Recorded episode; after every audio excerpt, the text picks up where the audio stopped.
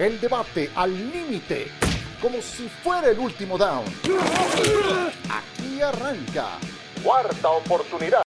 Hola, ¿cómo están? Qué gusto saludarles. Esto es Cuarta Oportunidad. Y aquí estamos, previo a la jornada navideña, lo cual nos eh, lleva a mandarles un abrazo y a desearles felices fiestas, feliz Navidad para estas fechas. Y desde luego, si ustedes son de los que juegan fantasy, pues deben de estar en momentos cruciales porque ya son las etapas finales de playoffs. El día de hoy tengo mucho gusto en saludar a John Sotcliffe, a Ramiro Pruneda, a Miguel Pasquel. John, ¿cómo estás? Buenos días.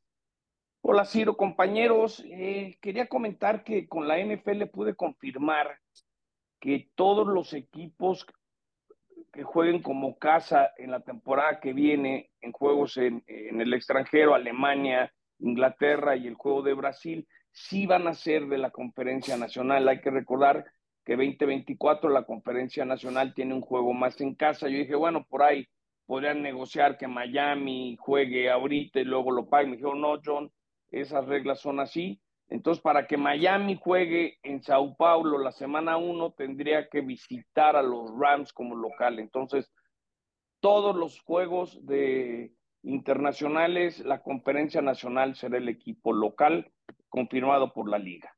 Perfecto. Muy bien. ¿Cómo estás, Miguel Pasquel? Buenas tardes, días.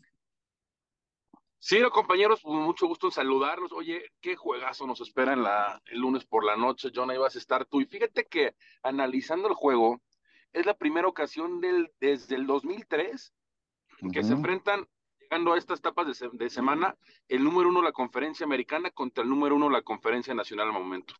Así que está en disputa el mejor récord de la NFL, pero estas instancias quedando antes eran 17 semanas. No se enfrentaban desde el 2003 el uno de la nacional contra el uno de la americana. Sí, y ahí hay una revancha de Super Bowl, tal cual, eh, que estoy seguro Ramiro Proneda querrá olvidar. Super Bowl 47, el del apagón en Nueva Orleans. ¿Cómo está, Ramiro? Bien, bastante bien, Ciro, compañeros.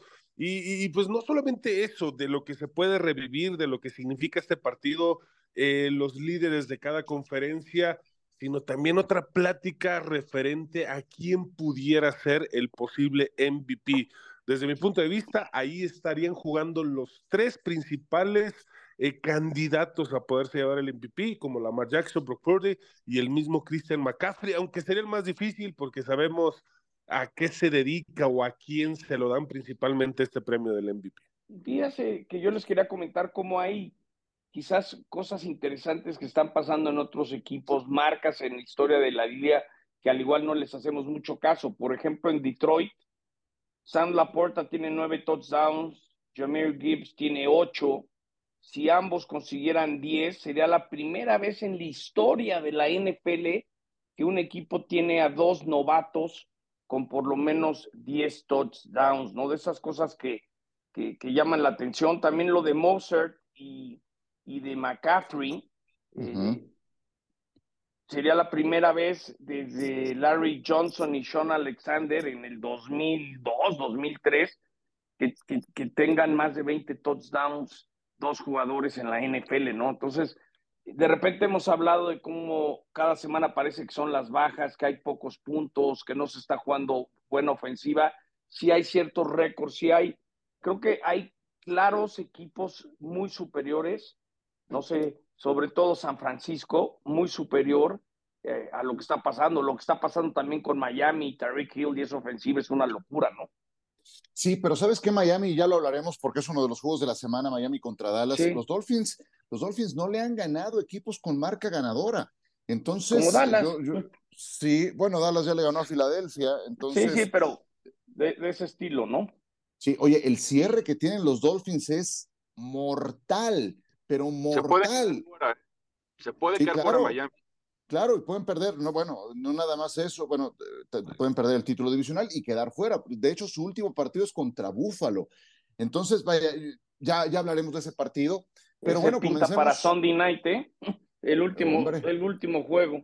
Sería muy bienvenido. Comencemos entonces con el de los 49ers contra los Ravens. Es un gran lunes por la noche. Chocan, como ya lo decían hace un momento, los dos que están sembrados número uno.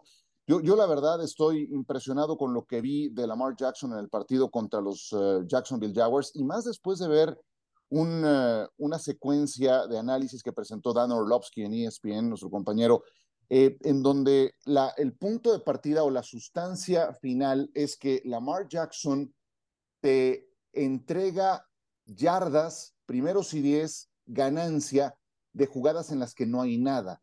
¿Qué quiere decir? Les entran el balón, primer, segundo y medio, dos segundos, todos sus receptores están ocupados. Lamar compra tiempo, se mantiene maniobrando detrás de la línea de golpeo y eso le permite a sus receptores hacer una siguiente trayectoria para entonces quedar desmarcados. Y decía, el Lamar Jackson del pasado habría corrido a la primera provocación.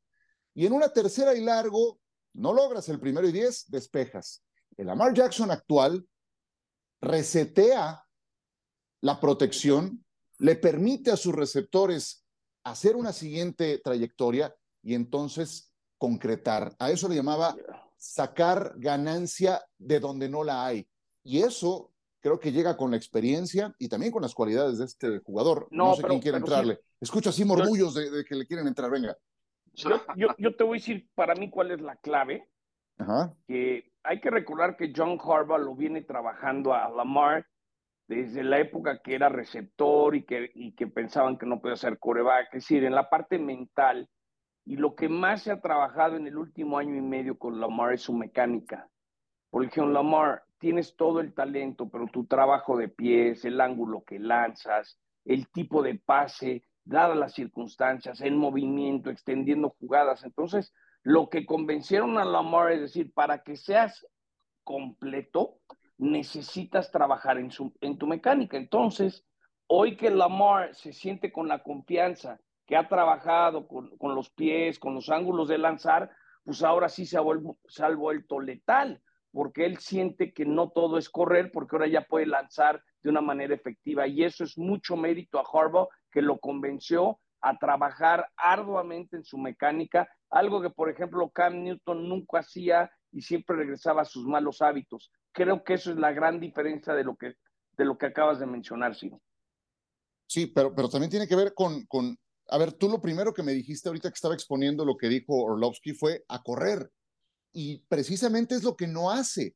Exactamente es lo que ha dejado de hacer. Sigue sí, porque ya, porque ya está lanzando mejor. Ajá, claro. Y también ocurre esto, digo, lanza mejor, pero cuando no están eh, descubiertos sus receptores, Exacto. se da ese reseteo, se alarga la jugada y para cualquier defensiva es muy complicado aguantar cinco o seis segundos eh, a que suelte el balón. y, ahora, y ahora lanza preciso, porque antes Exacto. lanzaba lo loco. Les voy a compartir el video, está buenísimo. Sí, fíjate, y algo bien importante eh, referente a ese tema es el manejo de la bolsa de protección. Como bien decía Ciro y, y lo, lo, lo, lo mencionaba, él se desesperaba, la primera provocación era salir a ganar esas yardas con las piernas. Ahorita tiene mucho más noción dentro de su mecánica de lanzamiento dónde ubicarse dentro de la bolsa de protección. O ahora es alargar la jugada, hacer los movimientos, los giros dentro de la bolsa de protección, esos pasos hacia adelante, esos pases laterales, cómo salir rolado de la bolsa de protección. Y eso se trabaja no solamente en él, sino en sinergia para con los receptores. Ha sido una enorme mejoría de las últimas dos temporadas para, para Lamar Jackson y esa comunicación que tiene para con los receptores de saber de si salgo rolado a la derecha, cuáles son los tres niveles que deben de cubrir los receptores para poderlos encontrar. Yo creo que vamos a ver un plan de juego muy similar al que vimos contra Filadelfia por parte de la defensiva de los 49ers. No, no dejar los extremos, no, o sea, simplemente ser cautelosos y detener a los linebackers por, pues, listos por si por el centro puede correr la mar. Y yo sí creo que, a ver, uno, yo creo que vamos a ver el juego donde vamos a ver a los mejores linebackers de la liga, mejores de los cuatro linebackers que vamos a ver, como es Warner, como es Greenlaw, como es Patrick Quinn, como es Rockwell Smith, para mí estos son de los mejores 10 de toda la liga. Así que ellos van a jugar un, a jugar un factor importantísimo, ¿por qué? Por la vía, del juego terrestre.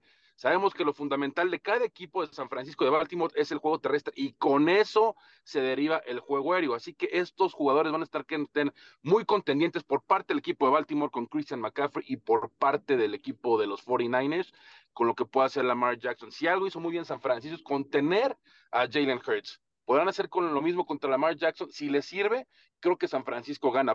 Pero si no, pues una noche larga, por lo que la amenaza que es Lamar Jackson y también el juego terrestre de Baltimore, aunque lo habíamos platicado ya en NFL Live, Keaton Mitchell ya está fuera el resto de la temporada.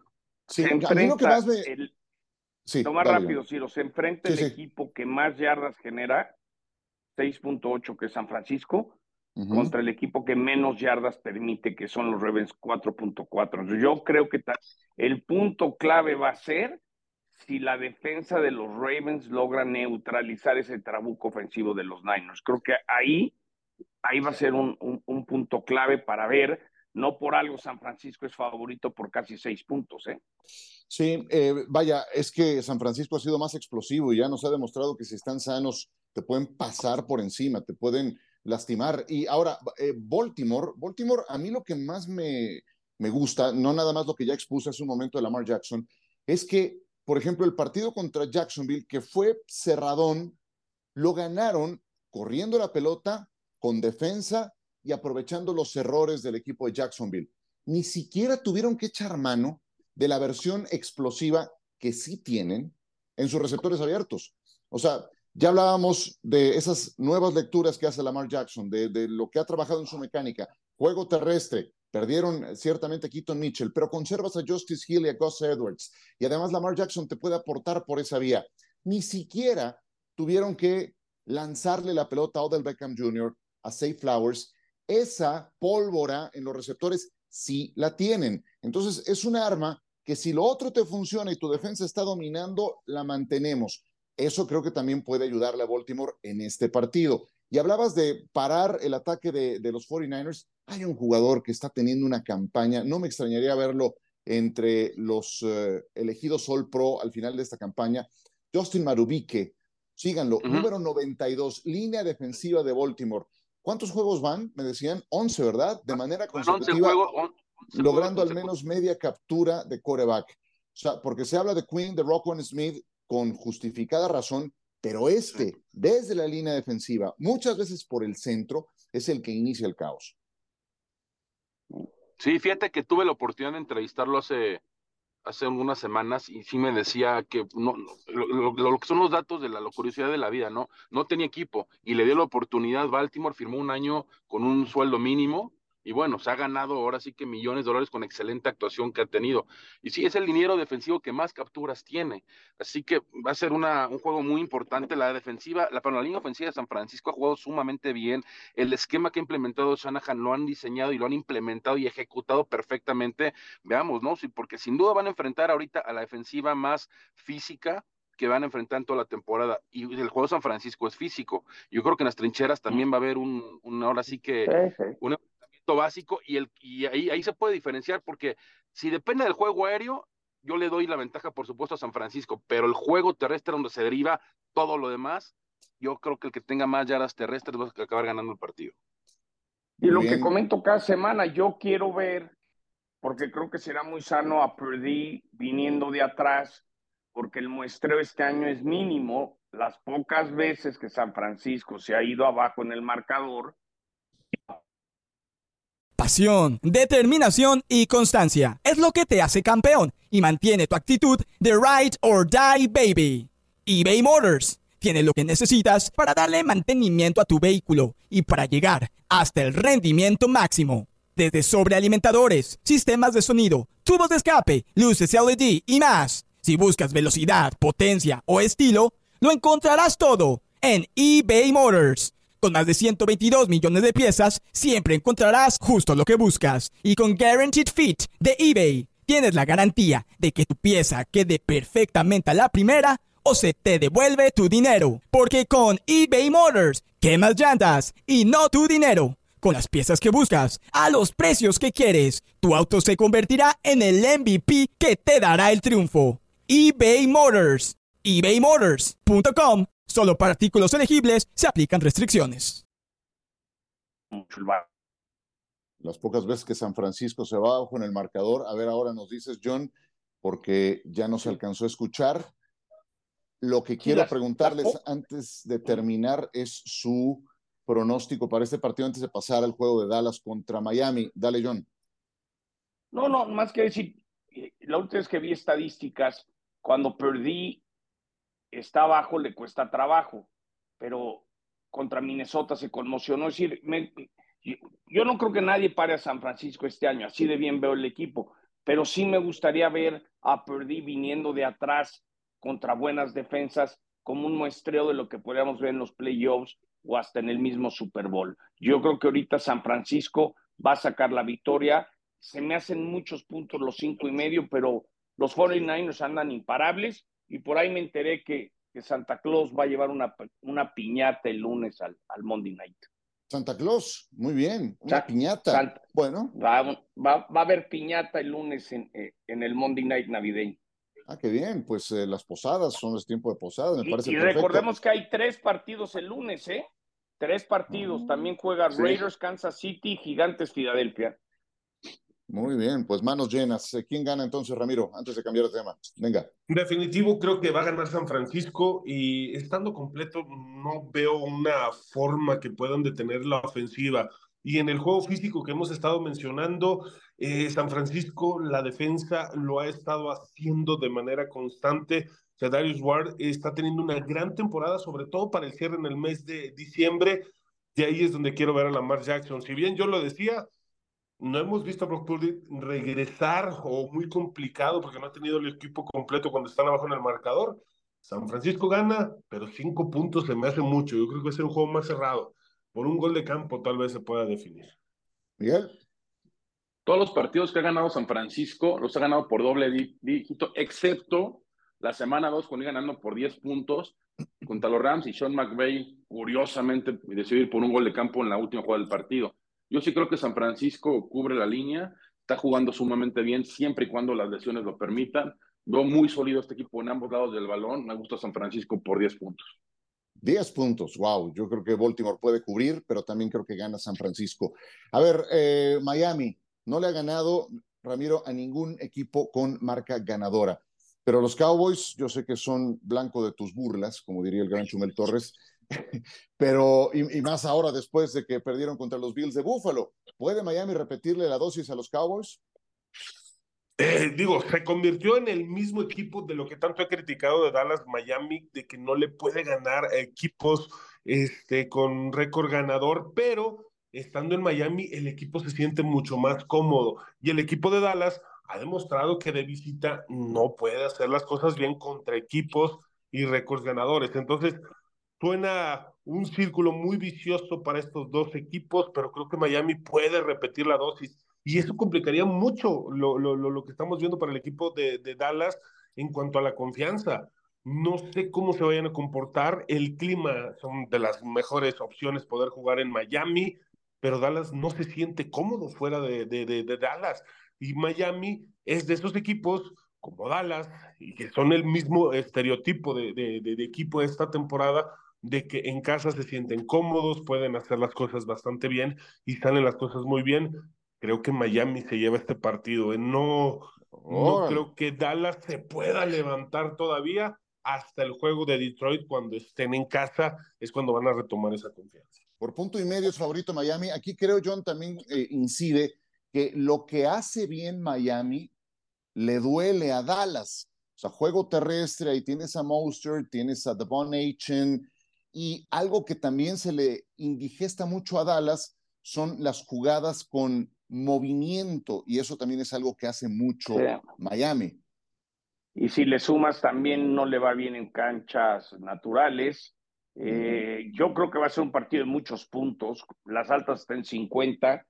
Eh, yo creo que Tariq Hill es clave que esté bien. ¿Cómo cambia el equipo de Tua si está o no está eh, Tariq Hill? Se enfrentan las dos ofensivas más importantes en cuestión de puntos. Entonces, yo siento que Miami va a ganar ese juego. Yo creo que, yo creo que Dallas eh, nos dimos cuenta lo que le cuesta trabajo, partidos importantes, y creo que la localidad le, le va a marcar diferencia. Veo un partido parejo de muchos puntos, pero yo no creo en Dak, yo no creo en, eh, en los Cowboys y siento que este, este juego es para Miami. O por lo menos eso, eso puse en mis quinielas, así como puse Búfalo la semana pasada y me tiraron a loco. Ah.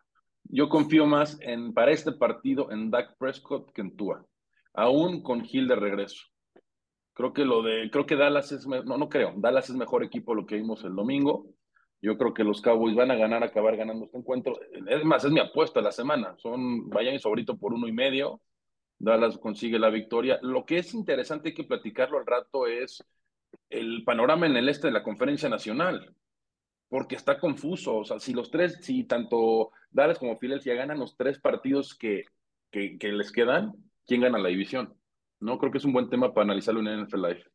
Bueno, eh, por lo pronto, otro, otro elemento que también creo que le puede doler a Dallas de este partido, Jalen Ramsey es alguien a quien trajo Miami en esta agencia libre para lo que está empezando a hacer, secar al receptor abierto número uno de tu rival. Lo hizo contra los Jets ante Garrett Wilson, que tuvo su primera recepción hasta la segunda mitad, no incidió en este partido. Y me, me froto las manos por ver eh, a Jalen Ramsey contra CeeDee Lamb. De esa manera, para Dallas, sus otras armas tendrán que ser muy importantes. Y me refiero a Brandon Cooks, me refiero a su ala cerrada Jake Ferguson.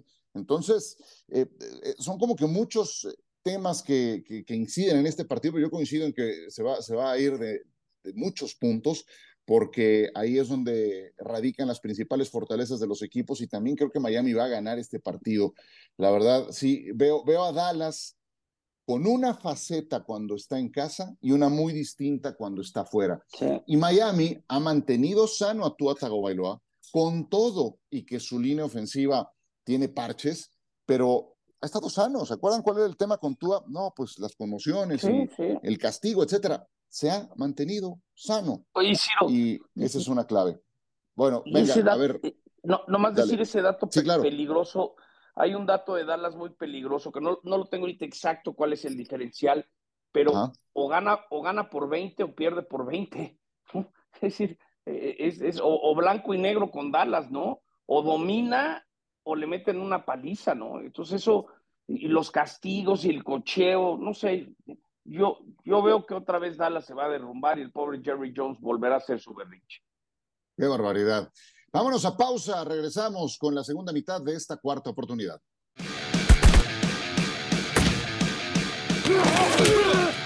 De vuelta con ustedes en esta cuarta oportunidad, John Sotcliffe, Miguel Pasquel, Ramiro Puroneda, Ciro Procuna. A ver, ¿quién avanza y quién se queda fuera de la carrera de los playoffs en la conferencia americana?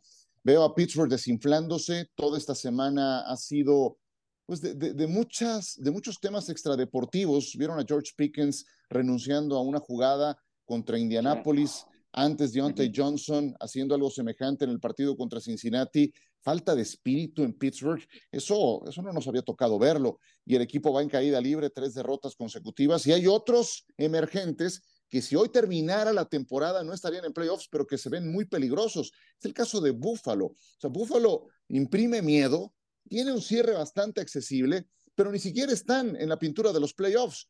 Eh, ¿cómo, ¿Cómo ves, Miguel, ese movimiento en la conferencia americana? Fíjate que hace unas semanas me, me preguntabas de Pittsburgh, te decían, no, es prácticamente un, es algo asegurado, ¿no? Por el calendario que les, que les llega, se lastima Pickett y todo se derrumba. Yo sigo a Pittsburgh fuera y veo a Buffalo dentro, Ciro, pero no solamente lo veo dentro, lo veo ganando la división. Como está jugando esos ajustes que hicieron ya con, con Brady, con el coach Brady, le están así, están jugando sumamente bien a la, a la ofensiva, estableciendo el juego terrestre con Cooks.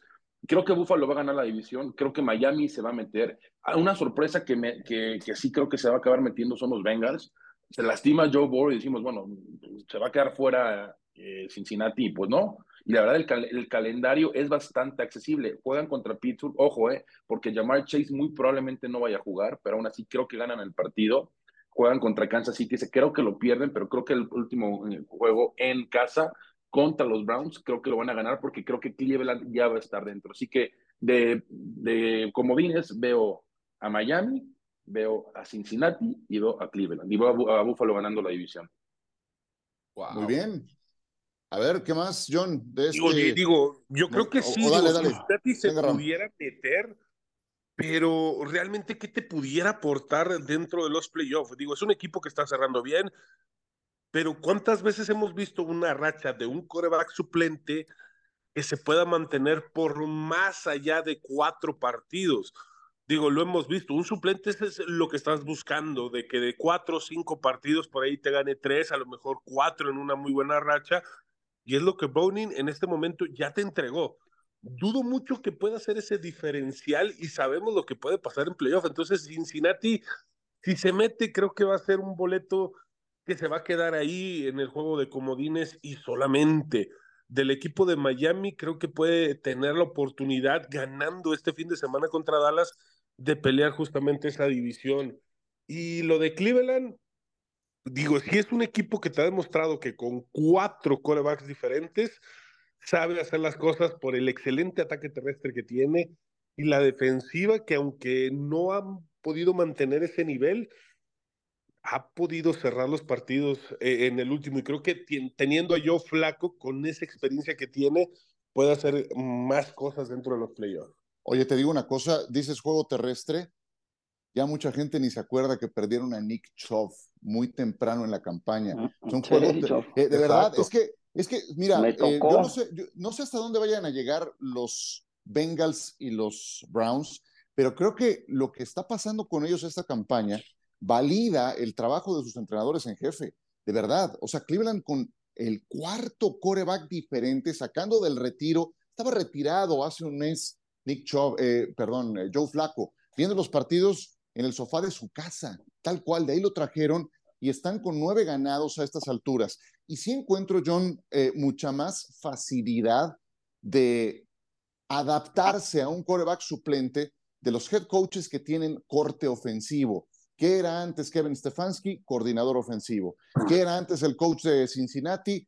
También coordinador ofensivo. Veo mucha más facilidad. Dallas el año pasado, McCarthy, corte ofensivo, con el coreback suplente, cuatro ganados, uno perdido. Es una tendencia, y a los que tienen corte defensivo, uf, se les indigesta durísimo toda esta historia. Pero estábamos en conferencia americana, me desvío un poco, John. A ver, creo que interesante será cómo termine la división entre los Colts, los Jacks y los Texans, ¿no? Los tres traen ocho y seis. Eso no se da desde el 2002, que tres equipos estuvieran empatados, faltando tres juegos o menos. Entonces, ese, ese reacomodo, eh, yo creo que va a haber pocos cambios. Por ejemplo, tengo mucha curiosidad eh, con los Broncos de Denver, ¿no? Porque mire, Denver tiene siete y siete. Eh, juegan el Sunday night te tocó un perro, Ciro, contra los Patriotas. Luego van con los Chargers y cierran con los Raiders.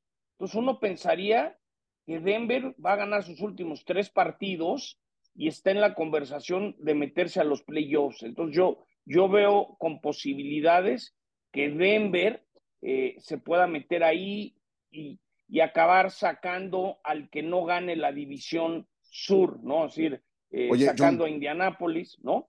Perdóname, ya, ya que hablas de Denver, ¿viste la discusión? Bueno, ni siquiera discusión, fue reclamo de Sean Payton a Russell Wilson en el partido del sábado. O sea, tú estás en la caja de boxeo, sabes que tienes un montón de cámaras. O sea, y, y, casi casi es una discusión en público. Y Russell Wilson tragando, tragando y aguantando. Bueno, empezaron los memes que, lo frustrado que está con Russell, porque decían nunca se lo hizo a Drew Brees, eso nunca se hubiera atrevido a hacerlo a Drew Brees. Pero, como comenzaron los 10 touchdowns que les metió Miami y de repente tener un promedio de, de, recibir 15 puntos por partido en una muy buena racha, a mí Sean Payton se me hace un gran entrenador. Creo que se le olvidó, como en su momento le pasó a Gruden, de repente se les olvida que no es lo mismo ser analista de televisión que ser head coach la regó. Yo sí creo que Denver se va a meter, Ciro. Es decir, ve, el ve el calendario que tiene. Insisto, New England Chargers y, y Raiders. Uno pensaría que con eso, con, eso se mete, ¿no? Eh, y, y, de la nacional, eh, no, no veo muchas opciones, ¿no? Porque creo que Green Bay ya se cayó. Lo único que pudiera pasar es que Nuevo Orleans o Atlanta le peleen algo a Tampa, ¿no? Esa es la única división medio ahora sí que la sur de la nacional, pues va a ganar el menos malo. Pero de lo que estoy viendo en estos momentos, veo poco movimiento de acomodo de que alguien entre y alguien salga fuera de los Broncos. Y creo que ya sea Colts podría perder su lugar o Houston podría perder el lugar y se meten los Broncos. Acá, esa, mm. el último juego de temporada es Houston contra Indianapolis. Así que algo puede, significar algo puede haber ahí. Sí, y, todo CJ Stroud parece que no juega, Miguel, ¿no? CJ Stroud por el protocolo de conmoción, en un juego tan importante contra los Colts, pues pensarías que Houston no tiene cómo ganar si no es CJ, ¿no? Sí, aunque increíblemente, ¿no? Con Keenum, cómo le sacaron el juego a Tennessee. Pero sí, Jacksonville la tiene difícil. A Jacksonville le toca ir a, me refiero a este juego, esta semana le toca ir a Tampa Bay. No, Jacksonville. no, Va a estar jugando. ha sido un desastre y, está asociado, te digo una cosa, con la cantidad de errores de Trevor Lawrence. Eh, fueron tres intercepciones contra Cleveland. Eh, es el coreback con más balones sueltos en las últimas dos campañas. Me tocó hacerlo contra Baltimore. Hay un, eh, y, aparte cometiendo errores de novato. O sea, la gestión del reloj en el, el, minuto final, por ejemplo, de la segunda mitad, penoso. O sea, se fueron perdiendo blanqueados, sin puntos, en casa y teniendo dos goles de campo y esa última serie ofensiva para anotar dentro de la 10 y manejaron muy mal los últimos 20 segundos. O sea, parece que, que pareciera novato. O sea, dices, maestro, estás en tercera temporada. Pero bueno, te interrumpí y, preparen ya su apuesta que con eso cerramos. Nada, para beneficio de Jacksonville terminan contra, en casa contra Carolina y el último juego visitando Tennessee. Así que ganando dos de los últimos tres, se pueden meter, digo, depende de varios factores y varias combinaciones de resultados, pero lo que es un hecho es que Jacksonville hoy en día está jugando bastante mal. Venga, apuestas, John, ¿cuál es la tuya? Hijo, hay una que me encanta, eh, se ha movido la línea, yo creo que los Rams han ganado cuatro de sus últimos cinco partidos, Matthew Stafford anda muy bien, tal es que el único que perdió fue en tiempo extra con los Ravens, eh, me gustan los Rams, está menos cuatro, puedes comprar unos puntos y bajarlo a menos dos y medio, pero ahora sí que no tengo sirena hoy, no tengo voz, pero es de, es de cinco estrellas. Me, me encanta hoy Rams, le va a meter una tunda a los New Orleans Saints en el SoFi Stadium. Me encanta el partido hoy de Rams. Muy bien, muy bien. A ver, Miguel, ya habías anticipado la tuya, dale. Sí, creo que Dallas, insisto, es mucho mejor equipo el que vimos el domingo en Buffalo. Eh, van a establecer el juego terrestre y creo que Dak va, a hacer la diferencia con tu actúa contra juegos grandes, creo. Igual Dak, ¿eh? no estoy diciendo que Dak es un gran quarterback, mucho menos, pero sí creo que Dallas es mejor equipo que Miami y lo va a demostrar el domingo. Es favorito Miami por uno y medio, voy con Dallas de visitante. Uy, creo que le ganaste la apuesta a Ramiro Proneda, ¿no? pero bueno, hablando de ya, ya, ya que habló Michael de, de, este juego, yo me voy a ir con otro partido y justamente de uno de los corebacks que estamos hablando, de Joe Flaco. Van a visitar a Houston, van a visitar a los Tejanos. Demeco Ryan está haciendo un excelente trabajo y Case Keenan no se vio tan bien, pero en los momentos clave logró hacer las cosas necesarias. Y creo que en ese partido, independientemente de la experiencia de Joe Flaco, de la defensiva de Cleveland, Creo que Houston va a sacar el partido. Digo, ya nos estaba adelantando John que muy probablemente CG Stroud no vaya a ser dado de alta del protocolo de conmoción, sino ha entrenado toda la semana, independientemente si es dado de alta el día de mañana, sea complicado verlo el fin de semana, pero aún así, creo que los Tejanos lo sacan. Obviamente, digo, con los dos puntos y medio de desventaja, Tejanos gana este partido. Perfecto. Yo voy con Detroit. Me encantó lo que vi de Detroit yo sé, jugando en casa, es un equipo cuando juega en casa, otro muy distinto cuando juega fuera, pero su partido es contra Minnesota, es en domo, y ahí es donde eh, Jared Goff mantiene muchas de sus prestaciones. ¿Qué es lo que tienen? Ya hablaba John al inicio de Sam Laporta, uno de los mejores alas cerradas, pese a que está en su campaña de novato. Tienes a Jamir Gibbs y a Montgomery, ambos están sanos. La defensa está jugando mejor. Me quedo con Detroit menos tres, visitando a Minnesota este fin de semana. Vamos a ver qué tal. Bueno, pues eh, nos vamos. ¿Algo que quieran agregar antes de irnos, John? No, nada. Insistir que hay mucha actividad, que el sábado también hay partidos, ¿no? El Cincy Pittsburgh, el Buffalo Chargers, el Colts Atlanta, más tres el lunes, más los juegos de NBA. Ahora sí que hay muchísima actividad de NFL a partir de sábado, domingo, lunes. y qué maravilla ser aficionado porque eh, tienes, tienes de todo para este fin de semana festivo. Gracias, Miguel. Abrazo, Ciro, compañeros. Y bueno, empieza hoy, ¿no? Esta, este jueves por la noche, los Rams eh, recibiendo a los Saints. Un juego muy importante para postemporada, porque Nuevo Orleans, al, aparte de estar peleando la división, también está peleando un comodín. Yo creo que el que gane esta noche se va a acabar metiendo al playoff y van a ser los Rams. Ramiro, gracias. Un abrazo. Un abrazo para todos, Ciro, y pues solamente ahí estar al pendiente también del juego de Indianápolis que van a Atlanta. También no pueden eh, dejar nada por ahí suelto y ganar Minshew para mí pudiera ser uno de los jugadores de comebacks del año. Pues sí, imagínate. Ya con eso nos despedimos. Saludos a todo el público, no nada más que nos sintoniza, que descargue este podcast en México. Sé que también mucha gente en Centro y Sudamérica en República Dominicana, en el Caribe, nos descarga. Eh, ahí llegan las transmisiones de ESPN, así es de que para todos ustedes un abrazo, feliz Navidad y mucha suerte en su fantasy, porque si siguen vivos, quiere decir que están en playoffs y pueden ganar sus ligas. Que la pasen bien. El debate al límite, como si fuera el último down. Gracias por escuchar. Cuarta oportunidad.